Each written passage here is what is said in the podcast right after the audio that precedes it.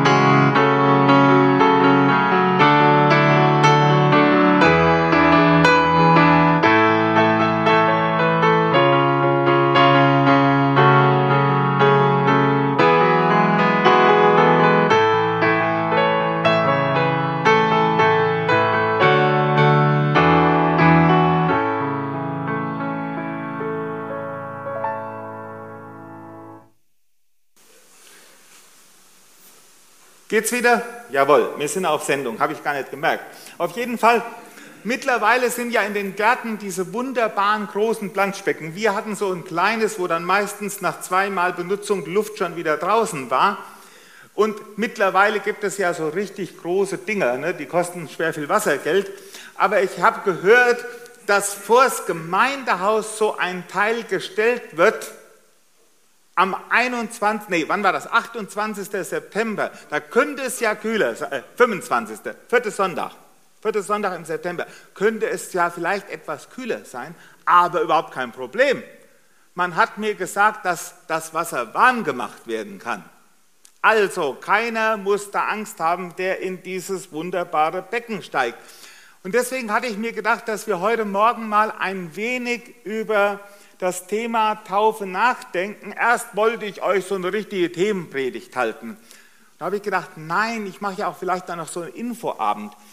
Und dann habe ich gedacht, wo geht das Thema Taufe, wo geht es um das Thema Taufe, wo wir mal ein Stück weit sehen können, was Gott sich eigentlich bei Taufe gedacht hat. Und da bin ich auf diese ganz bekannte Geschichte gestoßen von dem Kämmerer. Früher hieß es aus dem Morgenlande, heute heißt es aus Äthiopien. Und den wollen wir uns heute Morgen einmal anschauen, wenn wir gleich den Text hier vorne an der Wand mitlesen dürfen. Und ich lese uns einmal mit Brille Apostelgeschichte 8 ab Vers 26. Da heißt es, aber der Engel des Herrn redete zu Philippus und sprach, Steh auf und geh nach Süden auf die Straße, die von Jerusalem nach Gaza hinabführt und öde ist. Und er stand auf und ging hin. Und siehe, ein Mann aus Äthiopien, ein Kämmerer und Mächtiger am Hof der Kantake, der Königin von Äthiopien, ihr Schatzmeister, war nach Jerusalem gekommen, um anzubeten. Nun zog er wieder heim und saß auf seinem Wagen und las den Propheten Jesaja. Der Geist aber sprach zu Philippus: Geh hin und halte dich zu diesem Wagen. Da lief Philippus hin und hörte, dass er den Propheten Jesaja las und fragte: Verstehst du auch, was du liest? Er aber sprach: Wie kann ich, wenn mich nicht jemand anleitet? Und er bat Philippus aufzusteigen und sich zu ihm zu setzen. Die Stelle aber der Schrift, die er las, war diese. Wie ein Schaf, das zur Schlachtung geführt wird und wie ein Lamm, das vor seinem Scherer verstummt, so tut er seinen Mund nicht auf. In seiner Erniedrigung wurde sein Urteil aufgehoben. Wer kann seine Nachkommen aufzählen?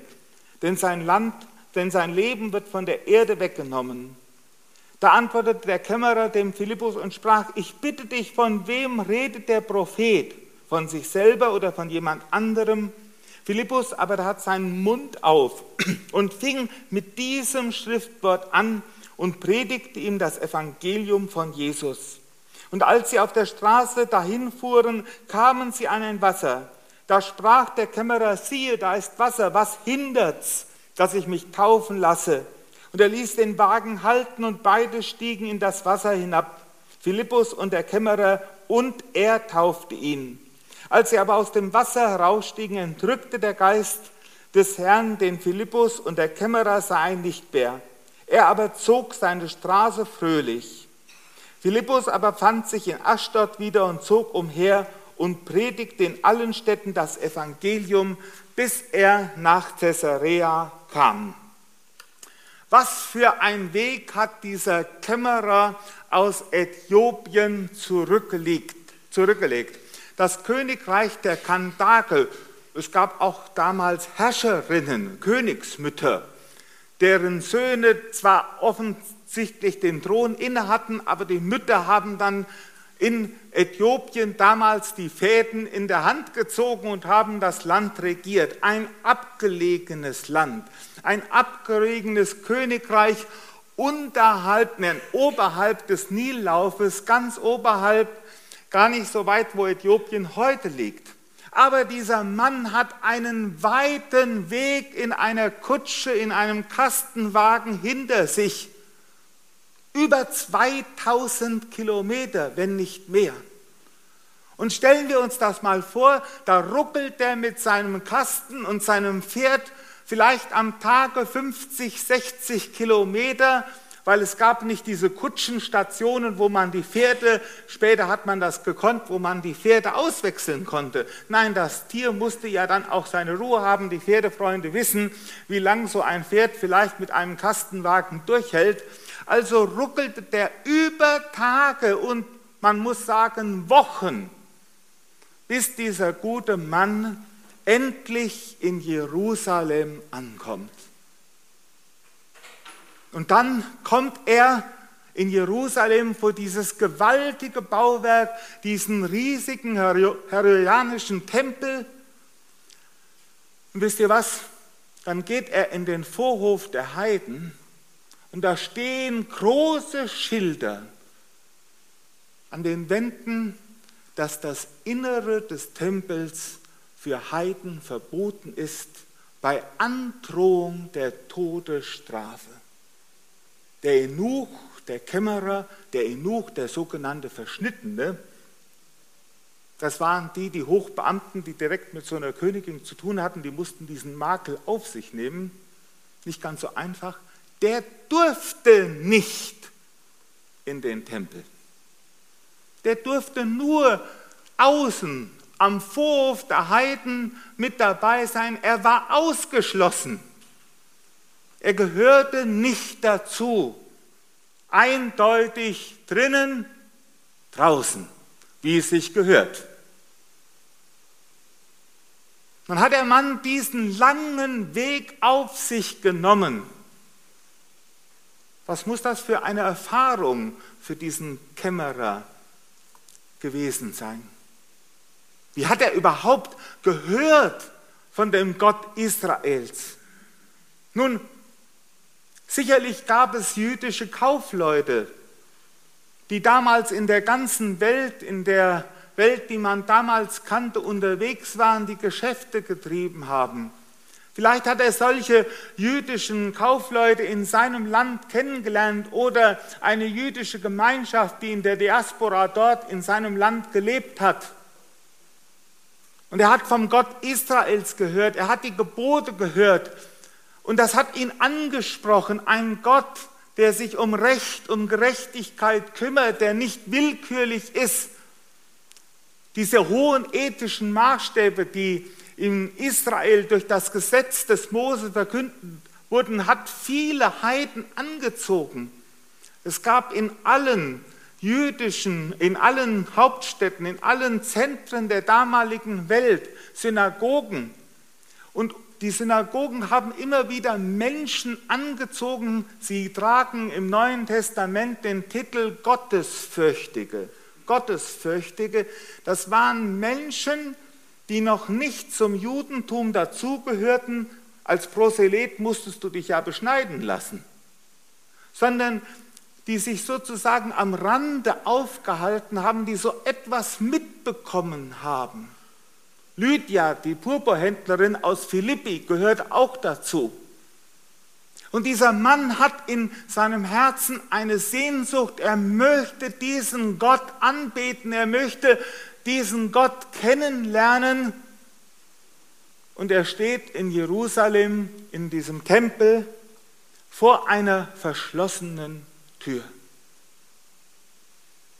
Dann kauft er sich eine Schrift die Rolle des Propheten Jesaja, die kriegt man nicht einfach am Büchertisch für 19,90 Euro. Nein, so eine Jesaja-Rolle, die als Handschrift geschrieben wurde, mehrere Meter lang, die musste man teuer und kostbar erwerben. Ich habe jetzt nicht herausgefunden, was für ein Preis dafür veranschlagt werden kann. Also ich würde sagen, so ein Mittelklassewagen, so wenn wir heute so ein Auto bestellen, da bist wir mit 30.000, 40.000 Euro, sind ja noch die billigen, ne? mittlerweile. So viel musste der Mann mindestens ausgeben, um eine Schriftrolle zu bekommen, die normalerweise nur in den Synagogen erhältlich waren. Ein Normalsterblicher konnte sich überhaupt keine Schriftrolle leisten. Jetzt sitzt der Mann in seinem Wagen ruckelt wieder zurück. Liest den Propheten Jesaja und versteht nur Bahnhof. Keine Ahnung. Da könnte man sich doch fragen, hat sich diese ganze Suche nach Gott überhaupt gelohnt? Ist das nicht eigentlich ein enttäuschendes Ergebnis, was dabei rauskommt? Wie viele Menschen suchen nach Gott und machen diese schwierigen Wege, kommen sich in Sackgassen und auf Umwegen vor, wissen gar nicht, wie es weitergeht und bleiben mit einer unerfüllten Sehnsucht anscheinend zurück. Das ist die eine Seite, die man aus dieser Geschichte herauslesen könnte. Aber da ist noch eine ganz andere Seite. Und diese ganz andere Seite, die möchte ich einmal die vorlaufende Gnade Gottes nennen. Die vorlaufende Gnade Gottes. Nehmen wir mal einen Perspektivwechsel ein. Gott hat diesem Abraham gesagt, als er diesen Abraham, der erst aus Chaldea, dann nach Haran gewandert ist mit seiner Familie, und dieser Abraham, der herausgerufen wurde, auch aus dem Heidentum, war er eigentlich Iraker. Dieser Abraham bekommt den Segen Gottes zugesprochen. Ich will dich segnen. Und dann bekommt der Abraham, der Vater, der Stammvater des Volkes Israels, wir haben das im biblischen Unterricht jetzt ausdauernd kennengelernt, dieser Stammvater des Volkes Israels, der bekommt gesagt, ich will dich segnen. Und dann bekommt er weiter gesagt, du sollst ein Segen sein. Und in dir sollen gesegnet werden alle Geschlechter auf Erden. Da beginnt die vorlaufende Gnade Gottes. Ja, sie geht eigentlich schon viel früher los. Aber bei Abraham ist es, in dir sollen gesegnet werden alle Geschlechter auf Erden. Und unser Gott ist so wunderbar. Er sieht die Völker, die Nationen auf der ganzen Welt. Und trotzdem sieht er den Einzelnen, den einzelnen Menschen und hat ihn diesen Blick. C.S. Lewis dieser Apologet des 20. Jahrhunderts, der hat einmal geschrieben in einem seiner Bücher, Gott stellt überall seine Fallen auf. Auch vorlaufende Gnade Gottes. Und vielleicht war der erste Kontakt, den der Kämmerer mit diesen Juden hatte, wir wissen es nicht wie und wo, aber das war schon in Gottes Plan. Und dann stellen wir uns mal vor, was Gott unternimmt, damit dieser Mann von Jesus Christus hört, dass dieser Mann das Evangelium erfährt. Bei Abraham fängt es an. Der Prophet Jesaja bekommt 600 Jahre bevor Jesus Christus geboren wird, prophetisch das Evangelium vorlaufend offenbart. Wir haben eben die Bibelstelle hier in der Apostelgeschichte gelesen. Jesaja 56, das Kapitel, an dem die Gemeinde, an dem die Apostel verstehen lernen, warum Jesus sterben musste, warum er gekreuzigt ist, warum er auferstanden ist. können wir uns das vorstellen, dass als der Prophet Jesaja diese Worte von Gott offenbart bekommt, dass Gott an sein Evangelium in Jesus Christus, in seinem Sohn gedacht hat und an alle die, die es hören sollen, die es verstehen sollen, die es annehmen sollen. Auch dieser Kämmerer aus Äthiopien. Und dann startet Gott eine Aktion, eine Aktion für diesen Mann, die ungeheuerlich ist. Wisst ihr, so richtige Evangelisten. Ich habe ja so in meiner Zeit als Pastor schon so manchen Evangelist kennengelernt. Wisst ihr, was diese Evangelisten lieben? Volle Hallen. Volle Hallen. Viele Leute. Wie viele Leute sind heute da? Im Zelt oder bei der Großveranstaltung? Und der Pferdefreund Philippus heißt Pferdefreund. Der gute Philippus, der ist so ein richtiger Evangelist. In Samarien bei der Großevangelisation, in der Hauptstadt von Samaria, nachdem die Gemeinde in Jerusalem verfolgt und sich zerstreut hat, sind einige nach Samarien gekommen. Dort ist der Evangelist Philippus unterwegs. Hatte übrigens vier Töchter, die dann hinterher Prophetinnen geworden sind. Und dieser Philippus, der ist in der Großevangelisation Zeichen, Wunder. Also, da geht die Post ab. Der Heilige Geist bringt alles zum Kochen. In der Stadt läuft das Evangelium von Haus zu Haus. Menschen bekehren sich. Also Billy Graham war gar nichts dagegen. Nein, weiß ich nicht. Aber auf jeden Fall und dann lesen wir auf einmal, aber der Engel des Herrn redete zu Philippus und sprach, steh auf und geh nach Süden auf die Straße, die von Jerusalem nach Gaza hinabführt. Wunderbar, wie der Erzähler das weitergibt. Und öde ist. Öde. Der arme Philippus muss 200 Kilometer von Samaria sich auf den Weg machen auf eine Straße, die öde ist. Der arme Kerl, der wird die ganze Zeit gedacht haben, was soll ich das hier? Und wisst ihr, es war der Engel des Herrn, keine Eingebung durch den Heiligen Geist, das hätte dem armen Philippus nicht gereicht.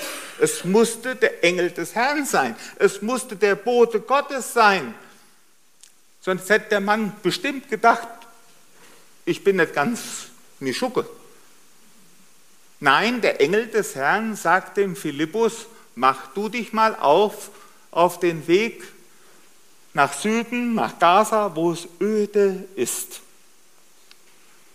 Und wisst ihr, auf einmal sieht der Pferdefreund Philippus, naja, ob er Pferde gemocht hat, weiß ich na klar nicht, aber vielleicht nehmen wir es mal an, ist ja sein Name. Ne? Da sieht er auf einmal dieses Pferd, vielleicht war es ein schöner Gaul, der den Kastenwagen da gezogen hat. Und das sieht er den und denkt sich, na ja, gut, ich bin Evangelist. Evangelisten haben ja keine Ruhe im Leib. Die müssen ja alle aufregen. Ich bin kein Evangelist. Aber ich habe so jemanden mal kennengelernt, der Ashraf, den, den, auf einer Bibelschule. Also das war höchst peinlich, mit dem im Zug zu sitzen. Weil der hat jeden angesprochen, jeden hat er genervt, jeden hat er in Gespräch verwickelt. Es wurde manchmal richtig peinlich. Der hat keinen in Ruhe gelassen. Und jedes Mal, wenn wir aus dem Zug draußen waren, hatte der mit irgendwie, der konnte kaum Deutsch, geschweige denn Schweizerdeutsch war in der Schweiz. Und trotzdem hat er es immer geschafft, mit Leuten ins Gespräch zu kommen über Jesus. Und ich habe daneben gesessen und habe gedacht, Aschraf, du bist auch so ein Philippus. Und der Philippus, der hat sich gedacht, so, ich habe Entzug. Ne? So viele Leute, jetzt brauche ich noch mal hier irgendeinen menschlichen Kontakt, dem ich das Evangelium, ich weiß ja nicht. Also geht er mal her und horcht, was der Mann da so in seinem Wagen am Lesen ist und der arme Kerl liest den Propheten Jesaja und versteht nur Bahnhof. Und wisst ihr, das ist ja das, wie Gott am Werk ist. Gott sendet seinen Boten zum Philippus. Und der Philippus, der geht an diesen Wagen. Und der Heilige Geist sagt dem Philippus, geh diesem Wagen hinterher. Horch mal. Jetzt haben wir den Engel am Anfang gehabt. Als zweites haben wir den Heiligen Geist, der zum Philippus spricht. Als drittes haben wir das Wort, das Wort Gottes, das der Kämmerer in seinem Wagen liest. Und als nächstes, als viertes kommt der Bote, der das Evangelium auslegt, der die Auslegung des Evangeliums aus der Schrift gewirkt durch den Heiligen Geist schenkt und Gott schenkt das Verständnis. Gott schenkt das Verständnis und wie gut dass der Kämmerer laut gelesen hat. Das hat man nämlich damals gemacht. Man hat laut gelesen, laut vor sich hin, sodass der Philippus hören konnte, was dieser Mann gerade liest. Es ist also der Engel, der kommt selten vor, aber manchmal, wenn es notwendig ist, der Geist, das Wort und der Bote. Und all das setzt Gott ein damit dieser Fremde, der in Jerusalem vor verschlossenen Türen gestanden hat, dass dieser Mann zum Glauben an Jesus Christus findet. Gott öffnet das Verständnis. Und wir fragen uns, na klar, was hat denn der Philippus verkündigt? Und wir sind in der Apostelgeschichte. Da brauchen wir nur in Apostelgeschichte 2 hineinzugehen und dort sehen wir die Pfingstpredigt des Apostel Petrus. Dann können wir genau wissen, ungefähr so ähnlich wird der Philippus auch nochmal anders, damit dieser Mann es versteht, das Evangelium entfaltet haben.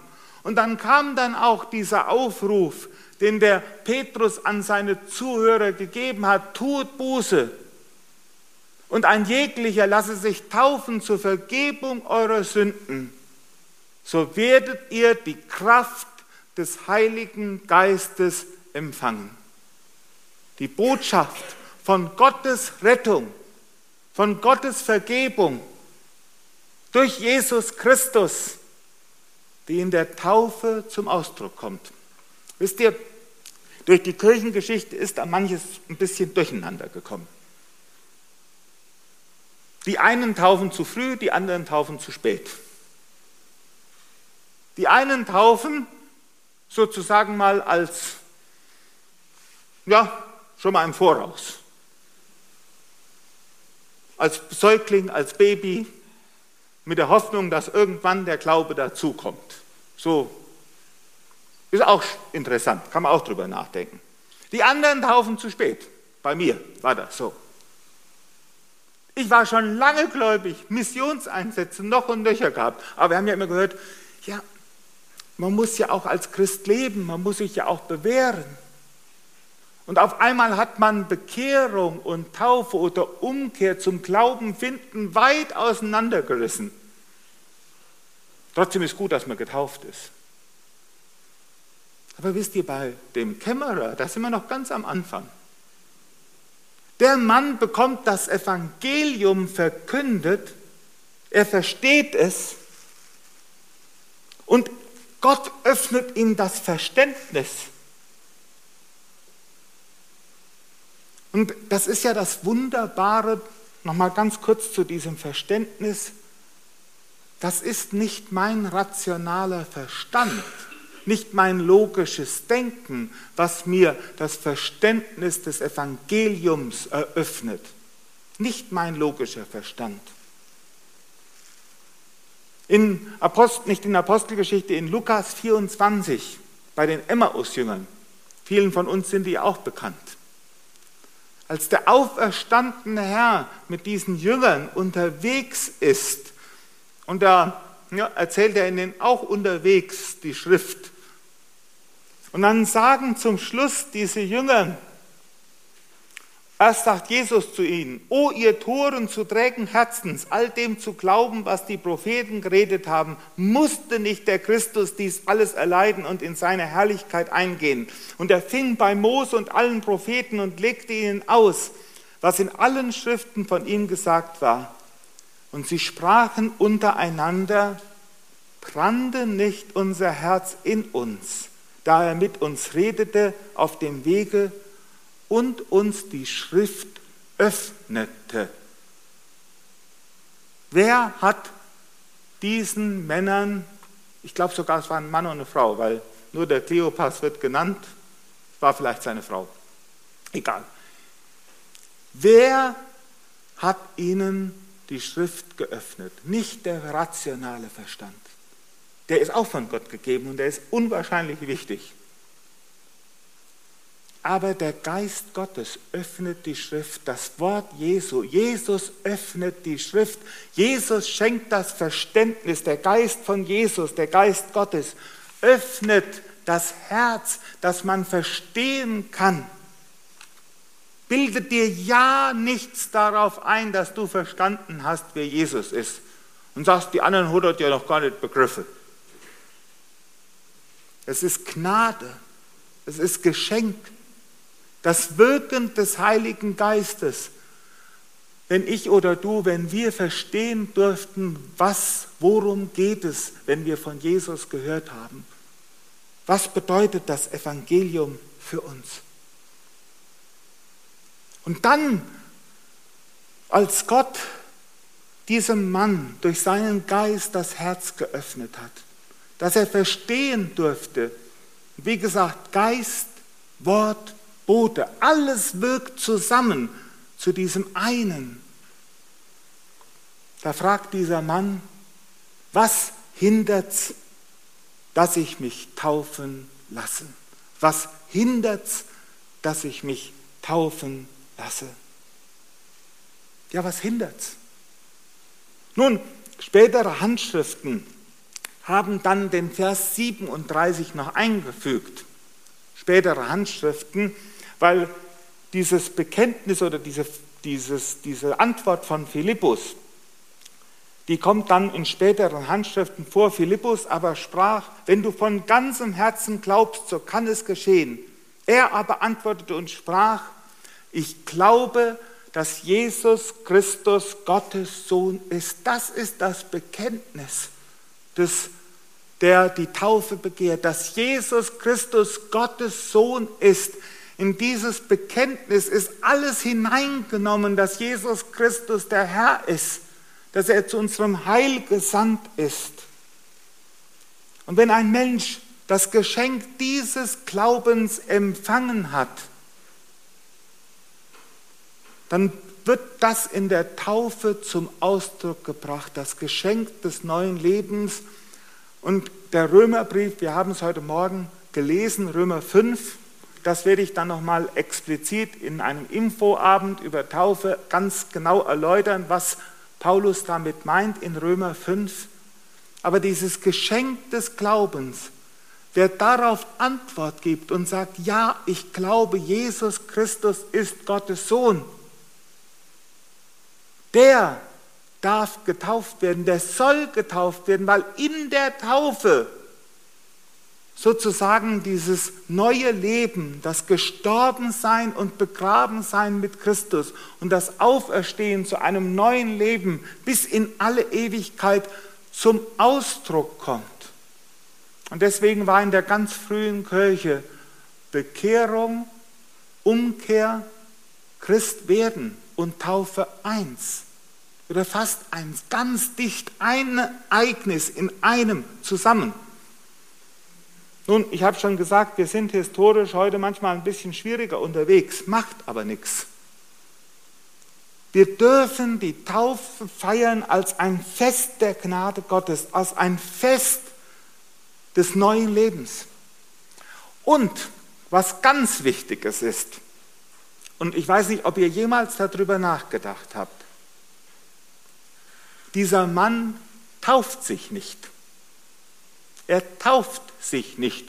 Manche sagen, ich entscheide mich für Jesus. Ich habe es verstanden. Ich komme zum Glauben. Nein. Taufe ist etwas, was man an sich geschehen lässt. Er wird getauft. Bei der Taufe ist man passiv. Passiv. Man lässt an sich etwas geschehen, dass ich mich taufen lasse und nicht ich taufe mich. Das ist ein großer Unterschied. Keiner von uns sagt, ich habe mich selbst geboren. Oder irgendeiner hat das irgendeiner gemacht? Nö, sehe ich keinen. Wir wurden geboren. Uns wurde das Leben geschenkt. Wir haben uns nicht dafür entschieden. Wir haben auch nichts dazu getan. Aber im Verlauf des Lebens durften wir Ja sagen, ja, ich nehme mein Leben an als Geschenk, als Gottes Hand. Wie der Psalm 139 sagt, ich danke dir dafür, dass ich wunderbar gemacht bin. Wunderbar sind deine Werke, das erkennt mein Herz oder mein Innerstes wohl. Und genauso ist es bei der Taufe. In der Taufe darf ich anerkennen das neue Leben, das Gott mir schenkt. In der Taufe darf ich erfahren, wie ich dieses neue Leben bekomme. Ich darf feiern, dass ich zu Gott gehöre. Gott hat einen weiten Weg bei dem Kämmerer zurückgelegt. Und ich glaube, jeder von uns, der heute hier sitzt, und in seinem Herzen sagen darf, ich glaube, dass Jesus Christus Gottes Sohn ist. Ich bin davon zutiefst überzeugt, dass Gott mit jedem von uns einen ganz, ganz langen Weg zurückgelegt hat, der vielleicht uns gar nicht bewusst oder offensichtlich ist. Wie viel vorlaufende Gnade Gottes bei jedem Einzelnen von uns notwendig gewesen ist, damit wir glauben dürfen. Was hindert es, dass ich mich taufen lasse? Wenn du heute Morgen hier sitzt und sagst, ich glaube an Jesus Christus, dann musst du nicht fragen, wie lange muss ich mich bewähren? Der arme Mann, der konnte, der hatte das gehört und wurde getauft. Sondern wenn du glaubst, was hindert dich? Was die Leute denken, was andere sagen, ob ich mich genug bewährt habe oder was auch immer, spielt auch gar keine Rolle, wie lang das her ist. Wenn du getauft bist, freue dich. Wisst ihr, der schönste Satz oder mit einer der schönsten Sätze in diesem Text ist, der Philippus, der wird ja dann entrückt auch das ist nochmal interessant, der ging nicht nach Samaria, sondern der ging in die Städte, wo in denen früher dann vorher die Philister gewohnt haben, Aschdod und äh, ja, da musste der dann hin bis nach Caesarea, voll ins heidnische Gebiet. Aber von dem Kämmerer wird uns was ganz Wichtiges gesagt. Als sie aber aus dem Wasser heraufstiegen, entrückte der Geist des Herrn den Philippus, und der Kämmerer sah ihn nicht mehr. Er aber zog seine Straße fröhlich. Er aber zog seine Straße fröhlich. Und ihr Lieben, wenn du dich hast taufen lassen, wenn du an Jesus Christus glaubst, wenn Jesus Christus dein Herr, dein Heiland, dein Ritter geworden ist, wenn du weißt, ich habe die Perspektive des ewigen Lebens, egal was die Umstände in dieser Welt sind, Du darfst deine Straße fröhlich ziehen, fröhlich ziehen, weil Jesus mit dir unterwegs ist und weil du ein neues Leben hast, was dir niemand rauben kann. Eine Perspektive, du gibst das Leben, das sich wirklich lohnt, haben wir gesungen. Ziehen wir unsere Straße fröhlich mit Jesus, so wie dieser Kämmerer und freuen wir uns darüber, dass Gott seine vorlaufende Gnade hat wirksam werden lassen, damit wir zu ihm gehören dürfen. Amen. Wir wollen aufstehen und beten. Herr Jesus, wir wollen dir danken, dass du uns so unendlich wichtig nimmst, dass deine Liebe so groß ist. Und Herr Jesus, du hast den weitesten Weg zurückgelegt, den man überhaupt zurücklegen kann. Du bist aus der Herrlichkeit des Vaters zu uns gekommen. Du hast dich in die allertiefsten Tiefen des Menschseins hineinbegeben, ja sogar bis zum Kreuz, bis zum Tod am Kreuz, damit wir mit dir neues Leben haben, dass wir zu dir gehören, dass unsere Schuld und Sünde vergeben ist und dass wir neues Leben empfangen haben. Hab Dank für deine Gnade, hab Dank für deine vorlaufende Gnade, hab Dank da, wo immer deine Gnade in unserem Leben wirksam ist. Herr, und fülle unser Herz mit Freude, dass wir uns an dir freuen dürfen, an dem, was du uns schenkst, dass wir nicht danach fragen, was andere Menschen denken, sondern dass wir unseren Blick ganz auf dich richten wir loben dich und wir preisen dich für deine Gnade und für die Kraft deines Evangeliums. Amen.